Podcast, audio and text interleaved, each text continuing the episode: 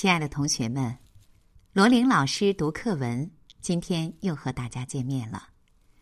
今天我们一起来读第六课《东阳童年骆驼队》，作者林海音。请同学们翻开课本第二十六页，《东阳童年骆驼队》。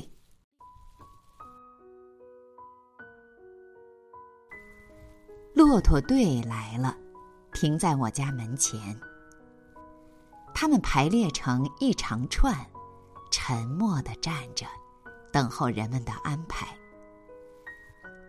天气又干又冷，拉骆驼的摘下了他的毡帽，头上冒着热气，是一股白色的烟，融入干冷的空气中。爸爸在和他讲价钱。双峰的驼背上，每匹都驮着两麻袋煤。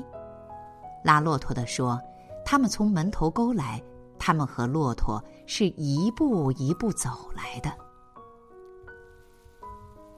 爸爸和他讲好价钱了，人在卸煤，骆驼在吃草。我站在骆驼的面前。看他们咀嚼的样子，那样丑的脸，那样长的牙，那样安静的态度。他们咀嚼的时候，上牙和下牙交错的磨来磨去，大鼻孔里冒着热气，白沫子粘在胡须上。我看呆了，自己的牙齿也动起来。老师教给我要学骆驼，沉得住气，看他从不着急，慢慢的走，总会到的；慢慢的嚼，总会吃饱的。骆驼队伍过来时，你会知道，打头的那一匹，长脖子底下总会系着一个铃铛，走起来当当当的响。为什么要系一个铃铛？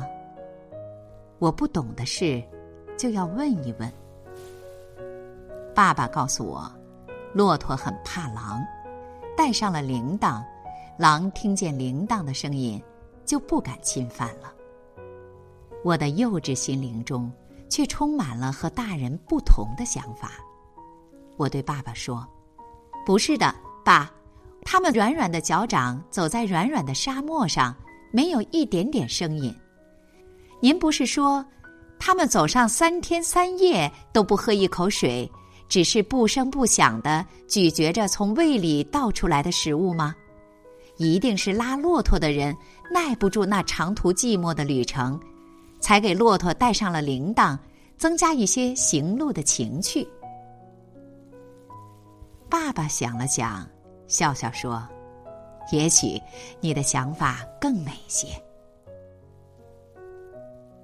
冬天快过完了，春天就要来了。